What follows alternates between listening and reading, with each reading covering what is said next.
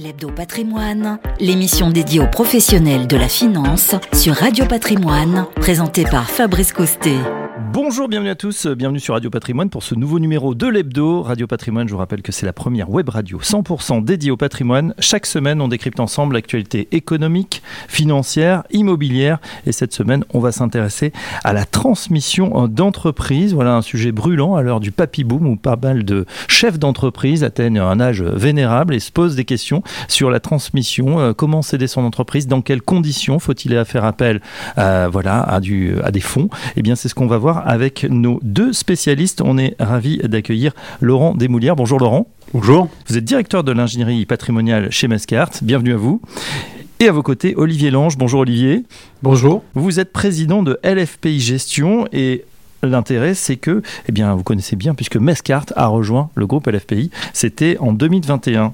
Euh, Laurent, un petit mot justement de vos deux entités et de ce rapprochement. Oui, tout à fait. Alors moi, je vais peut-être plus parler du groupe Mescar. Hein. On est un acteur historique de le métier de la gestion du patrimoine.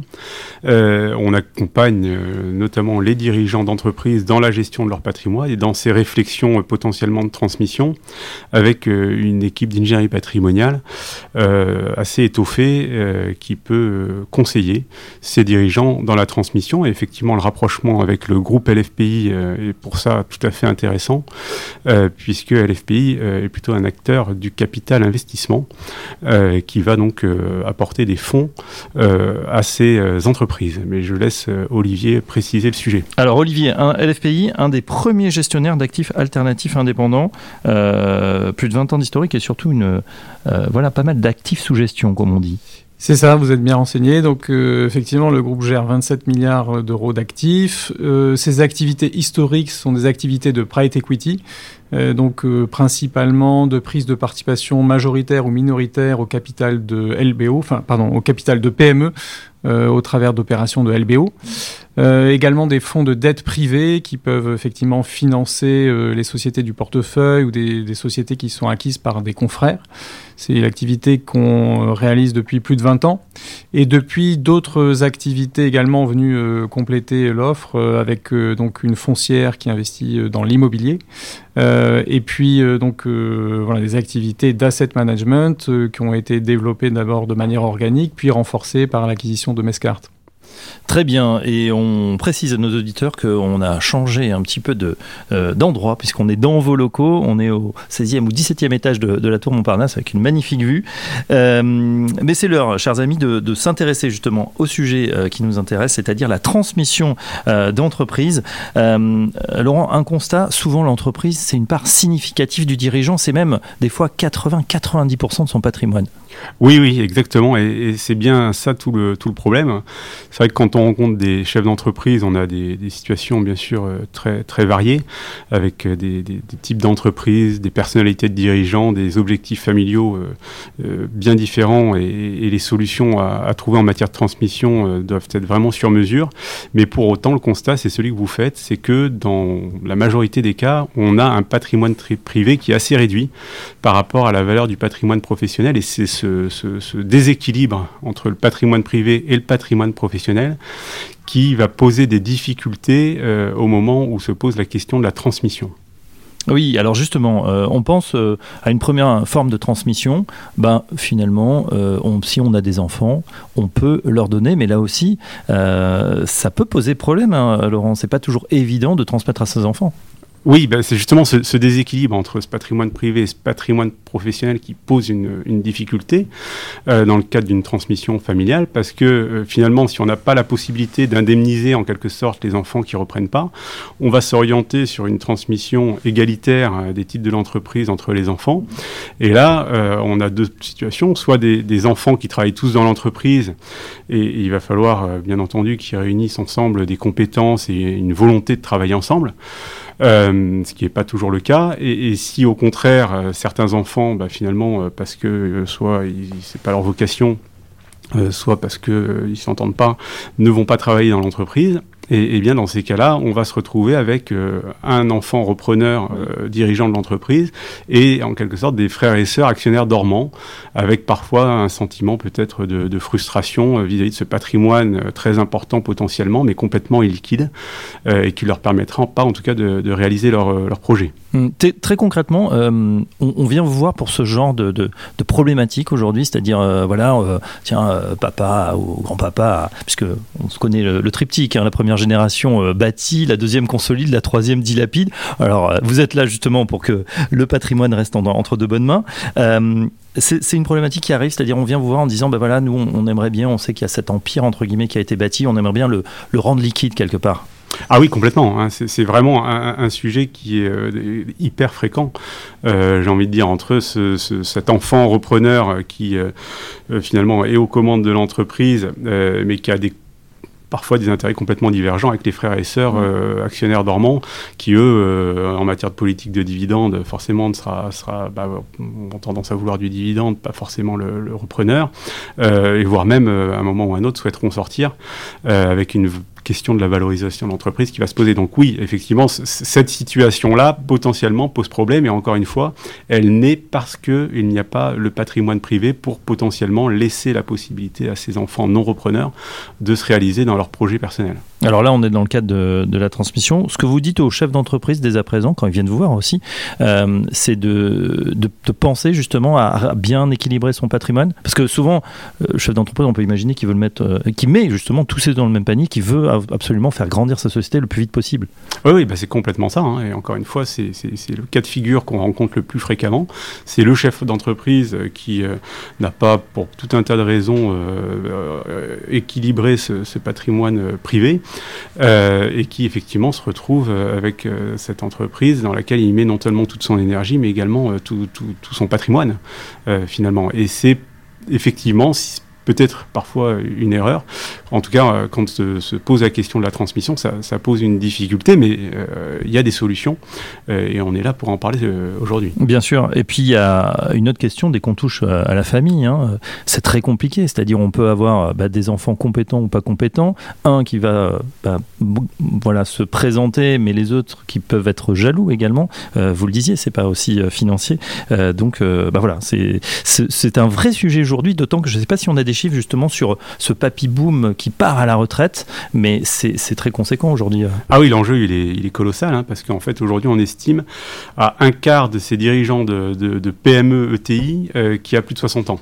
Euh, et donc effectivement au cours des, prochaines années, et notamment euh, on, estime à, 50% de ces dirigeants qui pourraient passer la main dans les 10 prochaines années, ce qui fait qu'effectivement le nombre d'entreprises à transmettre est, vraiment très significatif. On dit souvent que la France voilà, a besoin d'argent, ça on le sait, euh, et qu'il y a des dispositifs, euh, bah voilà, on prend via l'impôt, on, transmet, on, on, prend une, grande partie est prise par l'État. Voilà. Euh, est-ce que c'est le cas ou est-ce qu'on peut avoir des schémas de transition favorables? Alors effectivement, hein, nous, le, vrai sujet, euh, il n'est pas forcément sur la partie fiscale, il est plutôt sur euh, le travail des objectifs de la famille et donc de cette problématique de rééquilibrage du patrimoine privé par rapport au patrimoine professionnel. Parce que les aspects fiscaux, euh, il faut quand même constater que le législateur a mis en place un certain nombre de dispositifs qui sont très favorables. oui, ils sont compliqués. Euh, et bien entendu, on, ne peut qu'appeler euh, le législateur à, simplifier et rendre plus fluide certains dispositifs. Mais pour autant, si on peut en citer euh, quelques-uns, on se rend compte qu'il y a des solutions. bien sûr, le pacte du Treil qui permet de bénéficier d'un abattement de 75% pour une transmission en pleine propriété ou en nue propriété à la condition, on va dire, de conserver familialement les titres pendant six ans, si on veut résumer, euh, il est extrêmement puissant ce dispositif. Euh, on parle aussi du paiement différé fractionné qui permet de, faire en quelque sorte un emprunt auprès du Trésor public pour financer les droits de, de donation à un coût, à un taux tout à fait compétitif. On parle d'aménagement de régime matrimonial qui va permettre de rendre commun les titres de l'entreprise et les transmettre à deux. On parle de régime Murphy, on parle de régime de cession de participation, article 150 0 BTR qui permet de bénéficier d'un report d'imposition quand on apporte des titres à une holding. Bref, tous ces régimes oui, sont compliqués, mais sont plutôt très favorables. Et, j'ai envie de dire, tout notre travail, tout le travail du conseil va être de les faire comprendre au chef d'entreprise euh, pour qu'il aille chercher ceux qui sont parfaitement adaptés à sa situation euh, et aussi à les faire comprendre par exemple, au fonds d'investissement qui rentrerait au capital de l'entreprise et qui viendrait aider à la reprise de l'entreprise, hein, parce que c'est bien l'angle et le sujet dont on souhaite parler aujourd'hui, c'est de faire comprendre aussi ces dispositifs au fonds d'investissement pour qu'ils ne les voient pas comme une contrainte, mais comme un passage, on va dire, obligé pour une transmission réussie et satisfaisante de, l'entreprise. Alors justement, excellente transition, on va se tourner vers Olivier, Olivier Lange. Euh, justement, le, fonds d'investissement, euh, déjà, bon, il y en a toutes sortes aujourd'hui, on a eu cette explosion euh, ces dernières années du, private equity. ça se calme un petit peu, hein. depuis de l'année on sent que voilà, la, hausse des taux est passée par là, et peut-être on est encore plus sélectif. quels sont les, types d'entreprises qui, vont intéresser un, un fonds, notamment sur, sur, ces, sur ces PME Est-ce que toutes les PME sont, sont éligibles? À ce qu'un fonds finalement euh, se présente et rentre dans le capital? Les fonds, euh, maintenant, d'une manière générale, sont effectivement euh, spécialisés dans des sous-segments et donc vont cibler des, entreprises de tailles diverses et variées. Donc vous avez des fonds dits large cap qui vont effectivement cibler des entreprises de plusieurs milliards de, de chiffre d'affaires pour certaines. des fonds qui, à l'inverse, vont regarder des toutes petites entreprises, notamment de la tech. Et vous avez des gens comme nous qui, pour le coup, ciblent des, PME, euh, qui, pour ce qui nous, concerne, sont des entreprises dont le chiffre d'affaires euh, est compris entre quelques dizaines de millions d'euros pour les plus petites et quelques centaines pour les plus grosses. Mmh.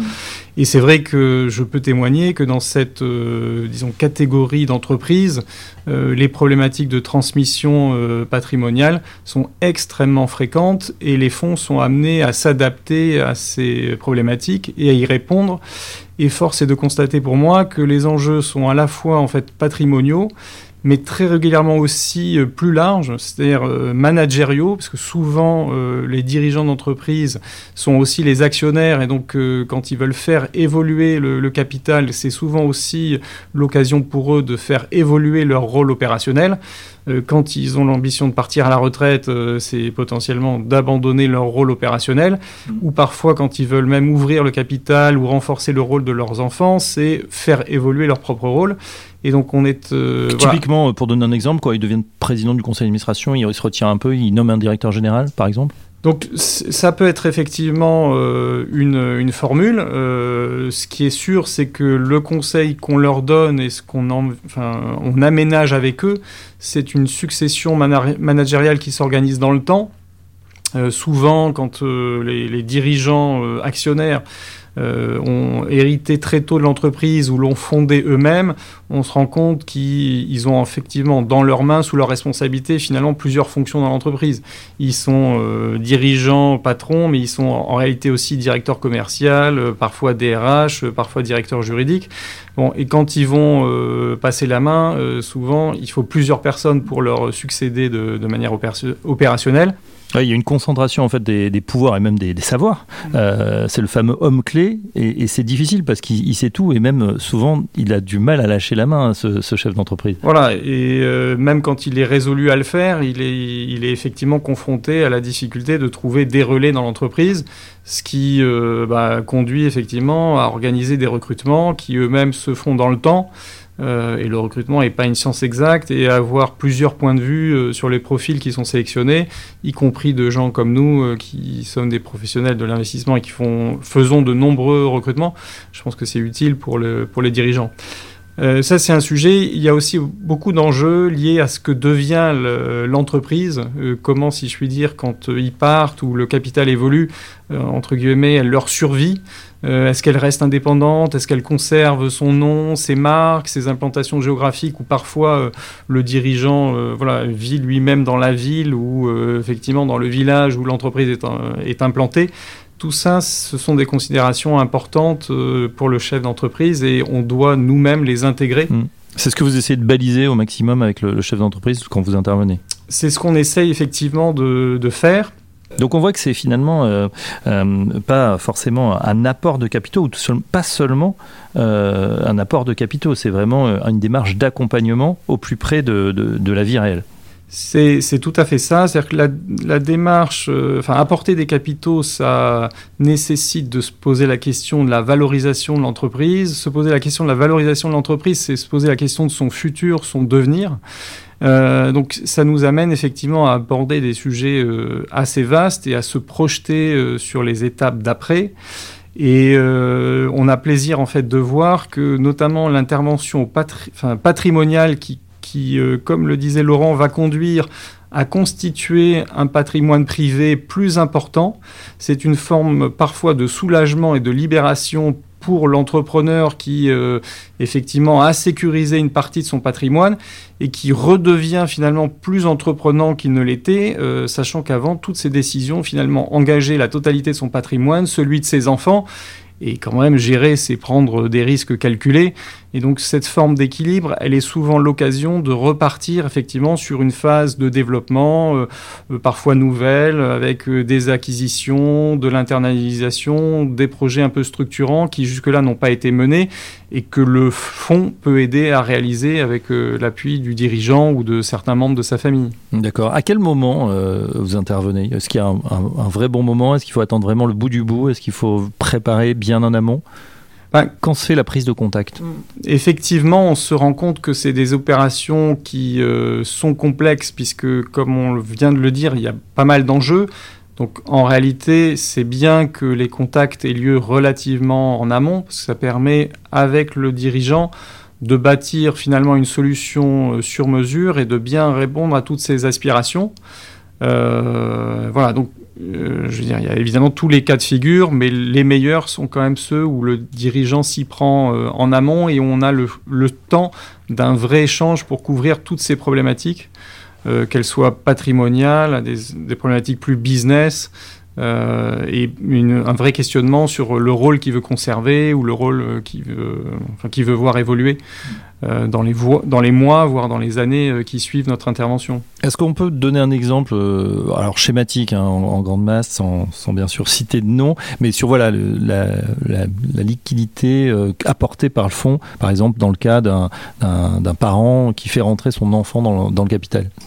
Oui, bien sûr. euh, moi, je dirais qu'on a deux euh, grands cas de figure. On a euh, un cas de figure que je qualifierais de transmission intrafamiliale, où euh, la famille reste euh, largement majoritaire et effectivement, il y a souvent un jeu d'évolution générationnelle. Donc, un schéma classique, c'est effectivement les parents qui vont prendre du recul et laisser à la génération d'après donc des rôles prééminents dans le, dans le management. Ce qui est intéressant là, c'est que l'intervention finalement du fonds laisse ouvertes toutes les options pour euh, la suite. Et c'est vrai que euh, le fonds a vocation à investir et à un moment donné euh, désinvestir. Et en fait, on voit que dans ces opérations, sa liquidité peut être apportée de plusieurs manières. La société peut finalement, après son développement et par sa nouvelle capacité à s'endetter, donner de la liquidité au fonds et en fait reluer la famille au capital qui va reprendre 100% du capital. Donc ils ont vendu une participation et puis finalement ils vont l'acquérir à nouveau par le- la capacité de génération de trésorerie de la société. Ça c'est une première formule. Et donc ils rachètent finalement la part au fond. Voilà, ils vont racheter quelques années après euh, la part au fond, la société euh, s'est développée, elle a généré de la trésorerie, et cette capacité, elle est en fait utilisée pour donner la liquidité au fond. Donc ça, c'est une première formule. La deuxième, qui est euh, aussi simple aussi, c'est finalement substituer un autre fonds à celui qui avait pris une participation au capital. Et parfois, ça peut être en fait là l'inverse, j'allais dire, c'est une cession totale où euh, bah, le- les enfants euh, considèrent qu'effectivement ils ont euh, créé à nouveau suffisamment de valeur, ou ils sont intéressés par un nouveau projet. Et donc là, la collectivité des associés va chercher à réaliser, céder 100% de l'entreprise. Et ça, évidemment, ça se fait en accord avec la famille qui elle-même a décidé voilà, de euh, vendre 100% de sa participation. Oui, Euh, Laurent, j'étais en train de penser, Laurent Desmoulières, euh, vous qui êtes euh, directeur de l'ingénierie patrimoniale, c'est intéressant parce que là on parle transmission d'entreprise, donc du patrimoine de l'entreprise. Mais c'est vrai que dès lors qu'on va, on va bénéficier de ces, liquidités, il va falloir aussi les investir. On ne va pas rester les bras croisés, soit parce qu'on a un projet effectivement à terme peut-être de, racheter ou de racheter des parts ou de remonter au capital, soit parce que tout simplement, bah, voilà, on sait très bien qu'en ce moment, euh, il y a beaucoup de choses à faire sur les marchés. Oui, alors bien sûr, il y a la question de l'investissement et c'est toujours euh, le même sujet, hein, c'est de dire, définir les projets euh, des familles avant tout. Peut-être qu'avant de parler même de la question de l'investissement, si on rentre un tout petit peu dans la technique, euh, parce qu'aujourd'hui, encore une fois, il y a des schémas qui sont vraiment hyper favorables. Et si je reprends l'exemple d'Olivier, euh, qui était euh, notamment une, famille qu'on a pu accompagner dans la, transmission de son entreprise dans le secteur du, BTP, assez classique, hein, deux, fils, un qui était complètement en dehors de l'entreprise, il, il, fait médecine, et l'autre, au contraire, qui était actif dans l'entreprise. Euh, le père euh, dirigeant a souhaité transmettre donc euh, plutôt la direction au, fils, bien sûr, qui travaille avec lui. Et pour autant, il n'a pas voulu faire de transmission inégalitaire entre ses enfants. là, le législateur nous donne la possibilité de mettre en place effectivement une transmission sous dispositif du trail, mais avec un, un intérêt particulier, puisqu'il permet de faire une donation partage entre les deux enfants avec deux lots bien différents, pour l'enfant repreneur les titres de l'entreprise, mais à charge pour lui de verser une soulte à son frère, en l'occurrence, qui est égale donc à la moitié euh, de la valeur des, des titres de l'entreprise, qui nous permet de faire une transmission parfaitement égalitaire avec le bénéfice euh, de Dutreil, euh, et donc dans un cadre fiscal tout à fait favorable. La question qui se pose, c'est comment euh, le frère repreneur va rembourser la soulte à, son frère. Et là encore, on a la capacité, enfin plutôt il a la capacité d'apporter ses titres et la dette qu'il a envers son frère à une holding et cette holding donc qui euh, va pouvoir euh, recevoir les dividendes sous le régime mère-fille euh, de l'entreprise. Ça veut dire que la soule va être versée là aussi au fur et à mesure que... Alors effectivement c'est une possibilité, hein. soit on, rembourse la soule au fur et à mesure des remontées de dividendes de l'entreprise, mais ça met à risque on va dire le, frère non repreneur, hein, puisqu'il dépend encore finalement de la santé financière de l'entreprise. pour régler définitivement le problème, on peut faire appel à de la dette ou justement on peut faire appel à un fonds d'investissement et et, c'est là où on reboucle avec ce que disait euh, Olivier. Dans notre cas de figure, le fonds d'investissement est venu euh, à hauteur de 25% euh, au capital de la holding du frère repreneur et a apporté des capitaux pour payer immédiatement un montant de la soute. Alors ce, montant de 25%, c'est un montant maximum qui est autorisé par le dispositif du trade. mais en parallèle, il se trouve que, bon, bien sûr, les parents n'avaient pas tout donné et le fonds d'investissement est venu racheter des titres des parents pour leur donner à eux aussi une indépendance financière vis-à-vis de l'entreprise. Donc on, se retrouve avec un schéma assez, euh, assez intéressant sur un plan fiscal qui correspondait parfaitement au projet de la famille. Ouais, donc ça c'est un espèce de family buyout, on pourrait. C'est effectivement le, dans le jargon le, terme qui désigne ce type d'opération. Et eh ben voilà. Donc après il y, a beaucoup d'autres exemples. Euh, il faut alors vous avez des, très beaux schémas, hein, je dois le dire. Vous avez bossé sur des fiches. J'encourage vraiment les gens. Je sais pas si elles sont disponibles, soit sur internet, soit sur votre site, soit en, allant vous voir. Euh, mais c'est vrai qu'on a on a des exemples comme ça, euh, très schématiques, très bien expliqués, parce qu'il faut aussi, j'imagine, pas mal de, de pédagogie. Et puis il faut rassurer par rapport à des montages. Les gens ne sont pas. Euh, bah voilà, on est sur son activité. Euh, vous parliez du BTP, ça peut être agricole, ça peut être plein de secteurs. On n'est pas forcément dans, cette finance qui peut faire inquiéter un petit peu au monde de ces, de et puis avec des gros chiffres en plus. Ah, clairement, donc effectivement, hein, ça c'est tout notre rôle, c'est bien sûr la pédagogie, parce que euh, on passe, on est sur des sujets comme vous le comprenez, hein, qui sont extrêmement techniques. Et, bien sûr, le, dirigeant euh, d'entreprise connaît parfaitement son métier, connaît parfaitement son secteur d'activité, et, là, il rentre dans un monde un peu inconnu. Euh, et quand on a l'habitude de, décider et, de diriger, effectivement, il va falloir euh, prendre un petit peu de temps pour bien appréhender tous ces schémas. Mais encore une fois, ce temps est indispensable. Un temps indispensable effectivement pour bien préparer ça, on l'a compris, euh, pour bien transmettre et trouver le, montage ad hoc, puisqu'on l'a compris avec euh, Laurent euh, Desmounières évidemment, il y a pas mal de choses qui peuvent être faites. focus avec vous Olivier sur, sur ce private equity, où, les fonds en fait qui rentrent, on parle souvent de nos voisins allemands, c'est vrai qu'on aime bien aller voir ce qui se passe outre-Rhin avec ce fameux Mittelstand, tous ces, toutes ces PME souvent familiales qui restent. Est-ce qu'on a le, tissu en France est-ce que c'est quelque chose à, développer selon vous Est-ce qu'il y a une profondeur de, marché qui est en train de, se voilà au niveau des, entreprises que vous voyez apparaître ou se développer aujourd'hui? Oui, je crois que le tissu économique français, euh, il est depuis longtemps constitué de, très nombreuses euh, PME. Et ce qu'on constate, c'est que de plus en plus, euh, bah, les familles, les entrepreneurs se tournent vers des investisseurs institutionnels effectivement bah, des problématiques qui sont les leurs, qui vont des problématiques de développement ou de financement du, développement à des problématiques de transmission comme celles qu'on évoquait aujourd'hui. Euh, et je pense que c'est une collaboration finalement qui est souvent fructueuse et qui a donc prospéré au cours des dernières années avec des, fonds qui ont levé des capitaux et euh, de vrais besoins euh, des PME ou des actionnaires de PME et donc une rencontre fructueuse entre ces, deux mondes euh, finalement. Oui, parce que c'est vrai que euh, c'est peut-être le, défaut des journalistes, on, focus souvent sur les startups qui font des levées, on s'intéresse aux licornes, mais on, s'aperçoit que 25 milliards ont été investis par des, sociétés de capital investissement françaises en 2022 et les opérations de capital transmission, c'est plus de la moitié, hein, c'est 60% du total euh, montant investi. Effectivement, c'est un marché qui est profond et les transactions en particulier sur les PME euh, sont en volume euh, bah, les transactions les plus nombreuses. Et c'est celles, j'allais dire, qui sont les plus euh, pérennes ou dont les volumes sont les plus stables finalement, indépendamment de ce qui se passe notamment sur les marchés, de l'accès au financement, des très grosses opérations de LBO qui peuvent être largement perturbées par effectivement les cycles, notamment sur les marchés. Euh, il y a un volume de transactions qui est relativement stable finalement sur, euh, sur les PME et qui correspondent euh, à de vrais besoins structurels chez les, chez les entreprises. Et quand un dirigeant, voilà, il est temps pour lui de partir à la retraite, bah, il s'organise et euh, finalement euh, le chahut sur les marchés c'est pas sa préoccupation première et donc heureusement il y a des mm. solutions qui sont mises en œuvre un peu indépendamment de, ces cycles très financiers et plutôt calés sur les cycles des entrepreneurs ou les cycles de leur propre PME. On est sur du temps long et on voit d'ailleurs sur une dizaine d'années que c'est finalement assez stable au niveau des, des prix hein, euh, payés. voilà, on est loin des, des valorisations exceptionnelles. on est souvent aux alentours de x8, x9, x10 Effectivement, les, transactions sur des plus petites entreprises sont à des multiples généralement un peu plus faibles que sur des plus grosses.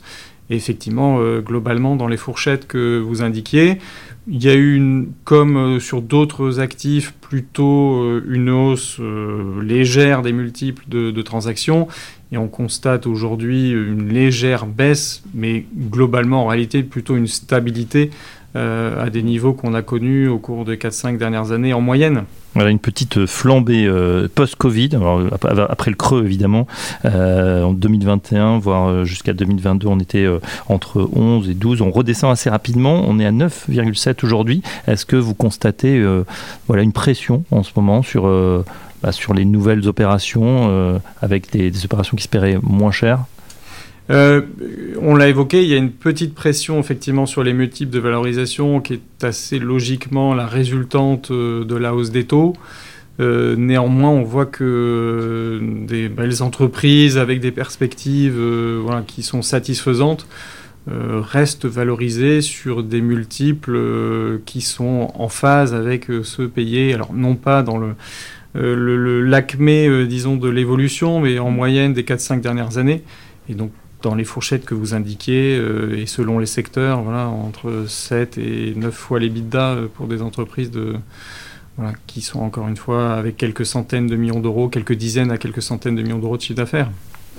Euh, Laurent, en conclusion, ce qu'on peut, peut retenir en tout cas, que ce sont des opérations bah, qui se multiplient, hein, vu la, voilà, la, courbe démographique qu'il faut préparer en avance. Il ne faut pas hésiter euh, à prendre date, je dirais, avec, euh, avec des conseillers, avec des spécialistes, peut-être même plusieurs années à l'avance, même si on n'y pense pas encore. Oui, bien sûr. Hein. Là, c'est euh, une fois encore l'anticipation qui est importante.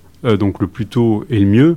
Et, c'est ce que disait Olivier, il faut certainement pas s'arrêter à, la conjoncture actuelle parce que des opérations, il y en a encore. Les valeurs, bien sûr, c'est ce que disait Olivier sur le segment des, PME, elles se tiennent. je crois que ce qui est important, c'est d'avoir en tête que les fonds d'investissement ont un rôle vraiment important à jouer dans le cadre de ces transmissions euh, à venir euh, et qu'il faut euh, pas hésiter à se tourner vers ce qu'ils peuvent apporter. Et ce qu'on disait tout à l'heure, ils apportent pas que du financement, ils apportent bien d'autres choses et ils vont permettre soit de pérenniser l'entreprise familiale, soit de laisser la possibilité aux dirigeants de vendre en deux temps, c'est-à-dire effectivement de, continuer à développer son entreprise, mais en étant en ayant protégé sa famille grâce à la constitution d'un patrimoine privé. Euh, j'ai une dernière question. Quand le fonds rentre, justement, parce que ça, ça peut être aussi une inquiétude légitime, c'est de se dire est-ce qu'on veut, est qu'on va toujours mettre chez soi, même s'il y a une participation minoritaire On a dit c'est pas que des fonds. Ça veut dire qu'il y aura une, une vue, euh, un contrôle sur la, sur la marge de la société?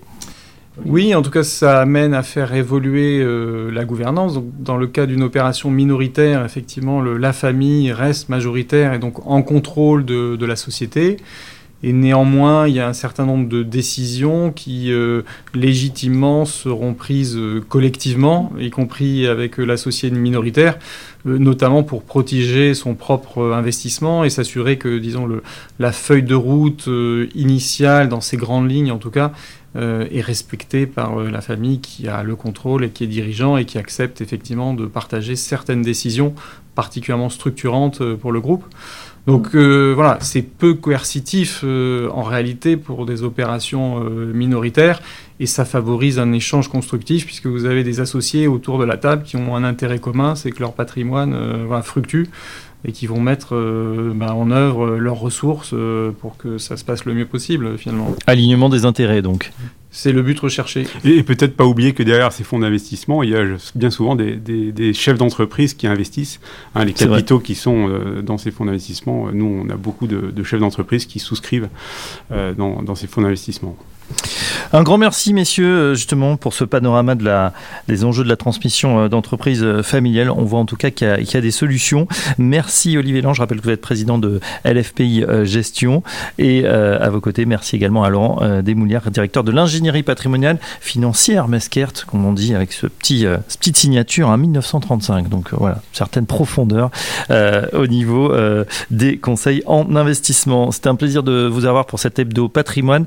Je vous donne rendez-vous la semaine prochaine pour un nouveau numéro. À très bientôt. L'Hebdo Patrimoine, une émission à réécouter et télécharger sur le site et l'appli Radio Patrimoine et sur toutes les plateformes de streaming.